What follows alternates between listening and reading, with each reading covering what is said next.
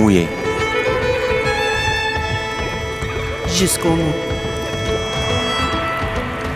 Nous sommes en l'an 4719 du calendrier chinois. Le Groenland se fait liposucer sa glace par les vagues de chaleur successives.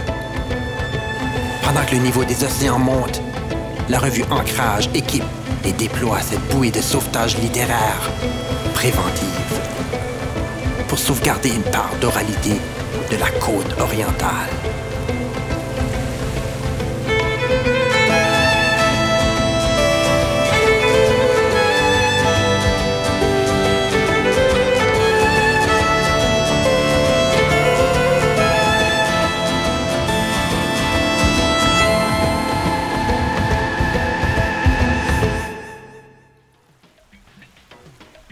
Bonjour Georgette, ça va bien? Très, très, très bien. Bienvenue à cette, ce quatrième épisode de ce mariage forcé entre moi et toi, euh, qui est le podcast de euh, Ancrage.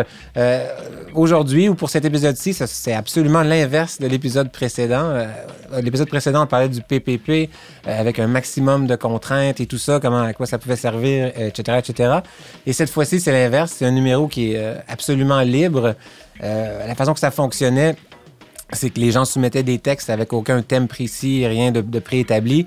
Et le comité de sélection de textes, là, qui, qui- qui incluait moi euh, pour cette fois-ci, on déterminait quels étaient les textes qui pouvaient être publiés. Donc, un numéro libre lié à aucun événement. Euh, un vous l'avez, appelé unicité. ben, unicité, on l'a appelé un peu par après unicité. Je pense que c'était en raison des thématiques similaires qui s'étaient euh, faufilées dans les textes. Là. Ah oui.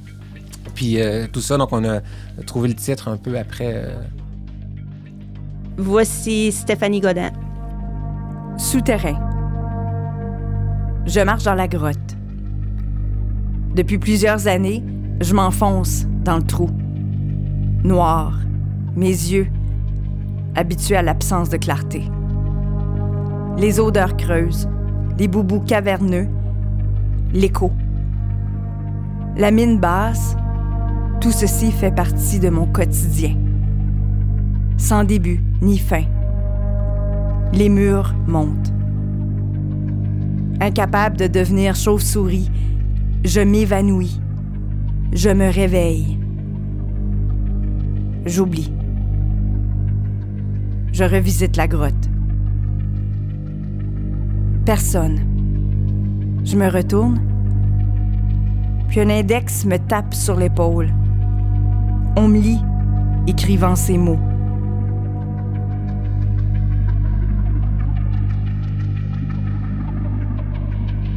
Bonjour, moi c'est Rachel Dupérault. Je suis coordonnatrice à la revue Ancrage depuis fin 2019. Je sais pas comment ça se fait, mais la revue Ancrage s'est retrouvée dans un espèce de site d'appel à texte français. Donc, on commence à recevoir énormément de textes de France, de, Belgique, euh, aussi euh, le, Maroc, euh, la Tunisie. On a reçu des textes de Finlande, un peu partout, en fait. C'est merveilleux. On reçoit des textes des États-Unis. On a récemment collaboré avec un numéro en Louisiane. Donc, ces gens-là collaborent avec nous une fois sur un projet, puis poup, tout d'un coup, ils se mettent à soumettre à tous nos appels ou à certains appels qui les interpellent. Euh, c'est magnifique. Donc, voilà, je reçois des centaines, des fois, faut, pour un numéro, on reçoit 160, 200, 200 soumissions de textes, puis il faut, faut faire le tri, malheureusement. On peut pas prendre tout, le monde tout le temps. Mais euh, c'est impressionnant. Puis je vous dirais que la qualité des textes qu'on reçoit est, vraiment étonnante, merveilleuse. Puis des fois, c'est très, très difficile de, de choisir. Le processus de sélection de texte, c'est un processus assez étrange, puis euh, assez détestable euh, parfois, euh, parce que ça implique d'éliminer des gens puis en choisir d'autres. Euh, Des ça- textes, pas des textes. Ah, pas des gens, des textes, Puis il oui. faudrait, faudrait le souligner, hein? Aussi, donc les textes ont leur importance première. Quand on évalue les textes, c'est anonyme. On ne sait pas qui a écrit quoi. Euh, on choisit euh, une bunch de textes. Là. Je sais pas, moi, une vingtaine que moi j'aimais bien, puis une vingtaine que euh, Rachel aimait bien. Puis on a combiné nos listes. Et quand ça se recoupait, on les gardait. Puis quand ça se recoupait pas, on chicanait un peu pour savoir quel texte on allait prendre. Les, les membres du comité qui font la sélection décident alors, puis c'est entre eux, il y a des grosses discussions qui se passent. Euh, pour, euh, pour voir en fait, ben moi j'aime bien ce texte ici, moi je l'ai pas sur ma liste, pourquoi tu l'as pas sur ta liste? Ben parce que telle chose ne me plaisait pas, oui, mais moi... Donc il y a des grosses discussions qui se passent pour voir, pour arriver en fait à un consensus final sur quels textes vont demeurer puis faire partie du numéro. Donc, ça fonctionne presque comme les prix littéraires, à la limite. là. C'est comme une, une petite partie aléatoire euh, associée à tout ça. Mais tous les textes qu'on a choisis étaient bons. Tous les textes, euh, il reste des textes qui sont encore bons, qui pourraient être euh, peut-être euh, publiés éventuellement plus tard. C'est ça. Mais euh, donc, c'est juste thème de la liberté totale. Vous envoyez des textes, on choisit celles qu'on préfère, ceux, ceux qu'on préfère, puis on les rassemble ensemble. Donc, ça rejoint peut-être ta façon de faire plus, toi, non? Oui, L'idée. Euh, oui. puis- puis on- Ben oui, puis non, non. Non, je te dis, moi, c'était des contraintes. Là, il n'y avait pas de contraintes. C'est la liberté. totale. Moi, j'aime pas la liberté totale. Comme totale. Mhm. Carte blanche, j'aime pas ça. Je- Non. Fait qu'il n'y a pas, en fait, j'aime la contrainte. Je me dis que je suis libre. en- Quand j'écris, je me dis que je suis libre. Je voudrais être libre, puis je me raconte des histoires en m'imaginant libre. Mais je me sens pas très libre. Je sais que je suis libre comparé à d'autres qui vivent dans des situations politiques Ah ouais, impossibles. ça, oui, on peut et se puis, comparer, dans des régimes totalitaires, mais je suis pas, je sais pas, libre, ça veut pas mal rien dire. Ça veut rien dire, non? Parce qu'on l'est- personne ne l'est. Pas vraiment, non. Personne ne l'est nécessairement. Non. On a de la misère à imaginer, je crois, vivre dans un pays où on ne serait pas libre, justement. Mhm. C'est là, comme on, on a de la misère à imaginer le contraire. Fait que, Mhm. euh, on est en fait, on est très libre ici au Canada. Puis, puis l'inverse, on dirait que l'excès de liberté est, est pas mieux. Non, exact. Parce qu'on on sait pas. Ouais, ou on- se dire qu'il n'y a aucune contrainte, puis qu'on peut dire ce qu'on veut, quand ce qu'on veut, puis sans sans s'inquiéter sur, Ben, tu sur vois, le on- prochain ou le voisin. Ou... Puis en plus, on le vit présentement, toi puis moi, sans s'en Ben, rendre compte, parce qu'on a un numéro Juste libre. ta présence dans le monde, tu sais. ça, ça nous oblige un petit peu à... Non, mais juste pré- présenter un numéro libre, c'est impossible à faire, ou Ben presque. Sinon, de dire à quel point c'était libre, ce numéro-là, puis le processus de sélection des textes. euh, sinon, euh, ça veut dire ce que ça veut dire. Ça veut juste dire qu'il n'y avait pas de thématique. On ne savait pas trop quoi faire, ce numéro-là. c'est tout ça veut dire. Oui, c'est- comme une- une- un, un échec déguisé en réussite, finalement. Voilà. On n'avait pas d'idée, fait qu'on s'est fié à nos auteurs pour nous donner des idées. Puis tant mieux.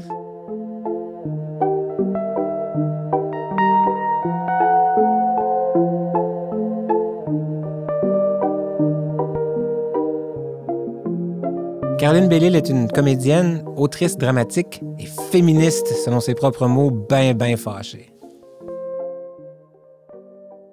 Connais-tu le test de Bechdel? Pour passer le test, pendant que tu regardes une émission ou un film, il faut que il y ait deux personnages féminins qui ont des noms, qui ont une conversation sur autre chose qu'un homme, au sujet d'autre chose. Et c'est tellement rare que ça arrive. C'est tellement rare, c'est hallucinant. Puis tu te dis, mais il est là le problème dans notre écriture. Si on n'est pas capable d'avoir des personnages féminins qui ne vivent pas en périphérie et à travers leur relation aux hommes, dans ce cas-là, à quoi ils servent?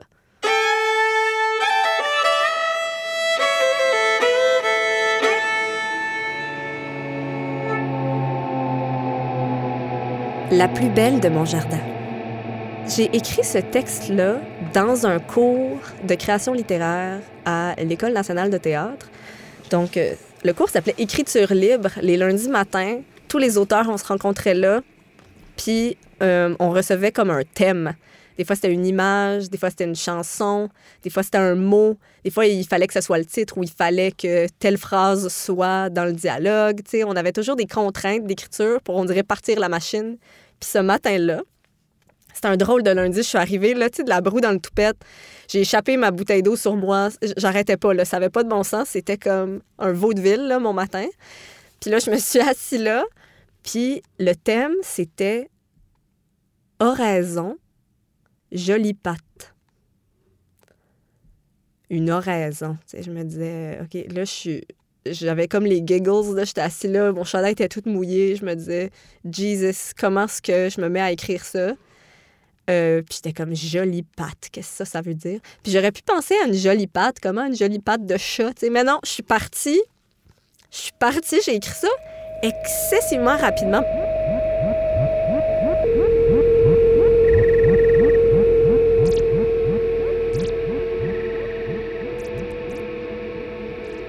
Aujourd'hui, dans mon jardin, j'ai vu deux araignées faire l'amour.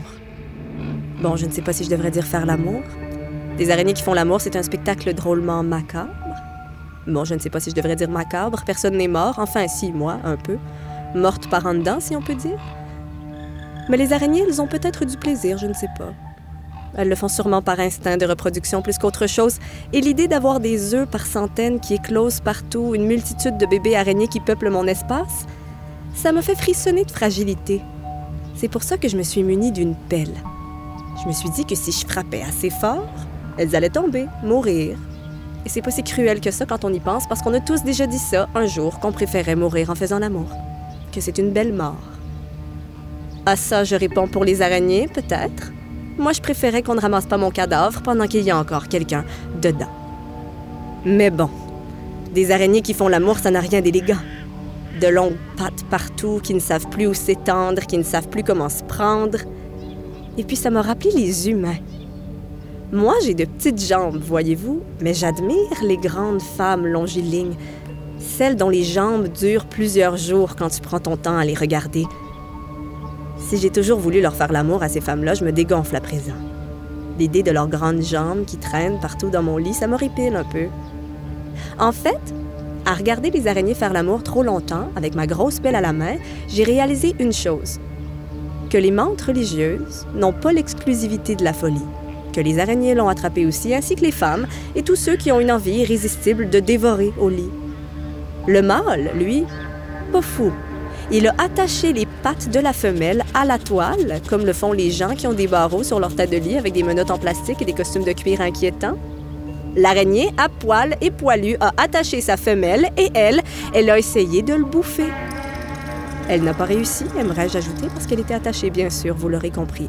Et puis, ça m'a rappelé les humains. Je me suis dit, et si cette fois-là où j'ai été attachée à mon lit par cette espèce de fou qui m'avait laissé là pendant des heures, je n'avais pas été attachée, est-ce que je lui aurais bouffé la tête? Et la réponse est peut-être. J'ai eu un espèce d'instinct de solidarité. J'ai couru chercher mes pinces à sourcils. Je ne pouvais pas laisser la pauvre araignée comme moi attachée, écartée. Par complicité sororale, j'ai aidé la femelle à sortir de l'emprise de sa toile. Et puis là, j'ai vu ses longues pattes se déployer et je n'ai pas pu résister à toutes les lui arracher. Par instinct de survie, peut-être. Par sadisme pur, sûrement et je me suis vue les étendre côte à côte sur ma corde à linge. Des pattes si longues qu'il me faudra plusieurs heures à les regarder toutes. Une fois qu'elles auront séché, je les enfilerai peut-être. Et là, véritablement, je pourrai être la plus belle et longiligne femelle de mon jardin.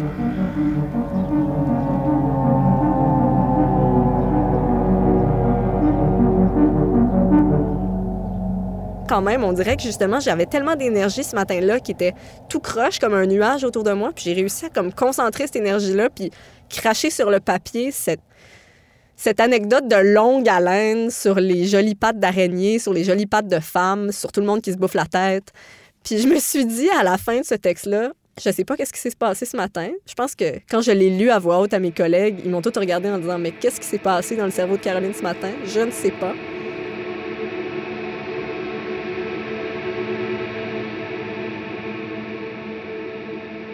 Euh, tu parles des araignées, toi? Tu penses non, j'ai pas peur des araignées. Non, j'ai pas vraiment peur des araignées, mais je veux pas vivre avec les araignées. Je veux pas. Comme j'aimerais juste qu'on me laisse tranquille. Tu fais quoi si t'en spots une dans la maison? Est-ce que tu la Ben, des fois, non, des fois, je la sors. Des fois, je la squish. Je me dis, ben, c'est ça, c'est la vie. ouais. Ça dépend. Même, Ouais. même pas. C'est juste mon, mon humeur. Puis même les oiseaux, on dirait Les oiseaux, c'est intense. C'est comme euh, les vraiment pattes. intense. Oui, les pattes, puis juste, ça vole. Les oiseaux volent dans le Ça- ciel. je- Tout seul. Je peux pas les oiseaux. Je trouve ça pire ça. araignée. Ben, c'est inquiétant. Puis ils ont- comme des pattes weird. Puis tout ça. C'est vrai. Comment ça que ça vole, les oiseaux? Tu sais? Uh-huh. Yeah. J'ai regardé un petit documentaire vraiment intéressant sur les hermines l'autre jour. Puis il y avait une méthode pour chasser les, pré- les proies que je trouvais tellement intéressante. Puis je me disais, ça me fait penser à moi. Je pense que je serais ce genre de carnivore-là. Parce que, tu sais, une hermine, c'est tout petit. C'est comme, c'est cute, c'est pas trop intimidant, mais watch out parce que ça peut manger beaucoup plus gros que soi. J'ai l'impression que je suis ce genre de personne-là. Je suis une toute petite femme. Les gens ont pas beaucoup peur de moi. J'ai des grands yeux, tu sais. Mais j'ai un caractère. euh, et je suis incisive. Alors, par conséquent, quand je regardais la petite Hermine, qui, en fait, elle commence à faire une espèce de danse vraiment bizarre. On dirait qu'elle a des, des spasmes. On dirait qu'elle fait une petite crise d'épilepsie, tu sais. Puis elle fait ça devant sa proie, qui est généralement, mettons, un lapin vraiment plus gros qu'elle, qui va la regarder en étant comme Voyons, es-tu correct? C'est vraiment bizarre. Comme, ils vivent le jugement, ils regardent l'Hermine, puis ils sont comme Voyons, elle va pas bien. Alors que elle, c'est une supercherie. Elle fait du théâtre. Elle attend que la proie soit vraiment confuse, puis une fois qu'elle a compris que la proie ne bougerait pas de là, elle lui saute dessus, puis elle lui mord le cou. Mathieu Lemal. Gerboise. Gerboise est un rongeur. Elle ronge donc. Les ongles, les os, les placards des cabinets ministériels et le cœur. Cœur ouvert, cœur désert. Elle vit au Sahara, même si certains l'ont vue dans le Gobi. Sa couleur est jaune sable, mais celle-ci est bleue. Gerboise court, gambade entre les dunes. Il n'y a pas de vent.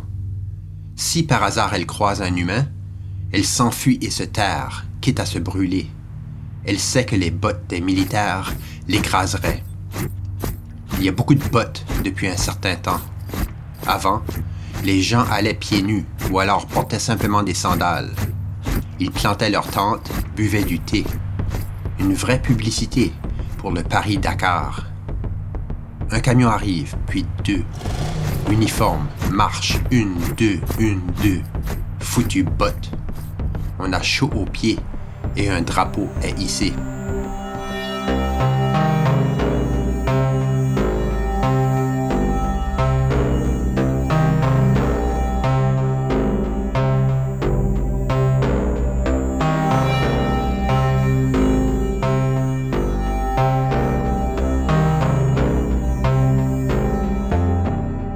En fait, c'est- un peu ça qui est drôle avec les numéros libres aussi, c'est que finalement, on se rend compte qu'il y a des thématiques qui, Hmm. qui finissent. Puis on- c'est une drôle de question parce qu'on se demande si, si, en choisissant les textes, si in- inconsciemment, on- n'est pas en train d'im- d'imposer une thématique au numéro. Là. Je sais pas si notre. Ben oui, ben c'est ça le travail d'édition, n'est-ce pas? Voilà, c'est qu'on Yeah. on, on impacte un peu le, le- Oui. le- le résultat. Je sais pas si c'est ça la raison ou que, ou que moi et, euh, et, et Rachel, on se sentait euh, particulièrement dans un mood dark au moment où on a fait une sélection de Ah, textes. c'était plutôt ça. Mhm. Il y a un certain petit côté macabre à ce numéro.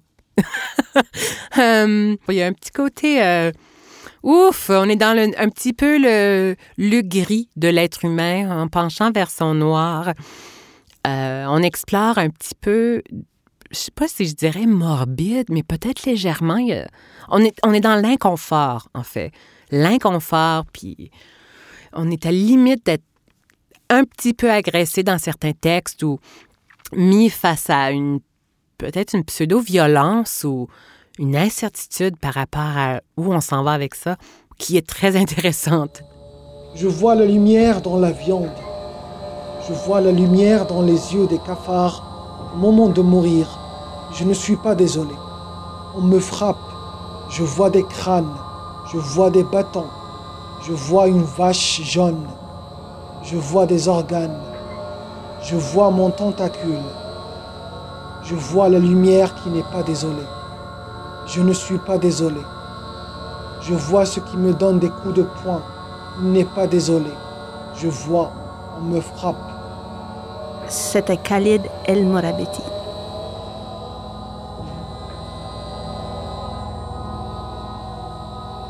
On dirait que ça commence à, être, à revenir, ces choses-là, là, de vouloir censurer euh, euh, ce qui Ouais. se passe. Là. Je sais pas si tu as vu, là, mais il y a même eu des. euh, ils, ont, ils ont comme recommencé à mettre le feu à des livres comme au bon vieux temps de l'Inquisition.